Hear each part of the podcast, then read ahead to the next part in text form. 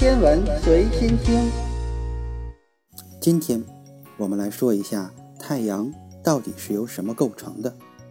为什么太阳会自发的进行核聚变呢？按照目前主流理论——宇宙大爆炸模型，我们知道宇宙起源于一次大爆炸，而这个理论一共有三个支持的相关证据：宇宙微波背景辐射、氦元素丰富程度。哈勃望远镜观测到的星系红移现象。宇宙大爆炸初期，温度随着时间的变化而降低，而物质粒子也逐渐形成。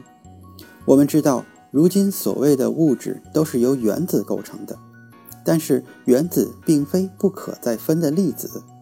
原子是由原子核和电子构成的，而原子核又分为中子和质子。质子和中子其实还可以再分，它们是由夸克构成的。夸克电子是我们目前已知的不可再分的粒子，而氢元素的原子核内只有一个质子，核外只有一个电子，所以最容易构成的原子是氢原子，而第二容易形成的就是氦原子。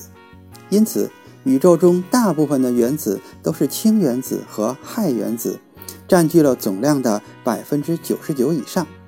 宇宙中大多数的天体都是由氢原子和氦原子构成的，太阳也不例外。可是，太阳为什么会自发地进行核聚变呢？关于太阳为什么会自发核聚变的问题，如果用一句话来概括，那就是太阳的质量足够大。其实，一个天体能不能成为一颗恒星，完全取决于自身的质量。成为恒星的最低标准是至少要具备太阳质量的百分之七到百分之八。当然，这个数值目前还有争议。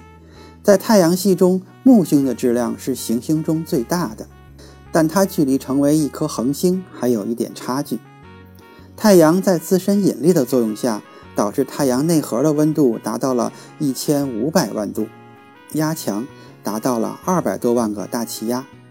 这使得太阳不是单纯的气态、液态、固态这三种形态，而是等离子态。这种状态下，原子的结构都保不住，原子核和电子各自自由地在太阳内核乱窜，就像一锅粒子粥一样。我们都知道，太阳内核其实是在发生核聚变反应的，这种反应其实是在原子核层面进行的，基于太阳内核的等离子态。原子核之间发生核聚变并非不可能，但其实也存在着障碍。具体来说，就是库伦斥力。我们都知道，同种电荷会相互排斥，异种电荷才会相互吸引。而原子核都是带正电的，因此它们之间存在着斥力。由于库伦力的存在，需要克服这种力才能反应。要进行核聚变反应，并不是那么容易。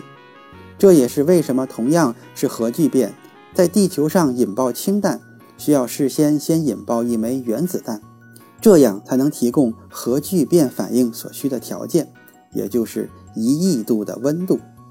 太阳内核的温度是一千五百万度，和一亿度相差还很多。但在量子世界中存在一种叫做隧穿效应的现象，隧穿就是隧道的隧和穿越的穿。说白了，就是原本需要付出很大的成本去克服的事情，在量子世界中也会有一定的概率发生。不过，这个概率真的很低，大概一对氢原子核平均十亿年才能发生一次核聚变反应。虽然概率很低，但太阳内核所含的粒子数量也足够多，因此核聚变才可以发生。不过，也正是因为发生概率很低。导致核聚变反应会非常的缓慢，并不会像氢弹那样一下子全都爆炸了。最后，我们来总结一下：太阳主要是由氢和氦构成的。太阳能够自发的进行核聚变反应的阻碍是原子核间的库伦斥力。由于有量子隧穿效应的存在，反应得以发生，但反应速度很慢。今天的天文随心听就是这些。咱们下次再见。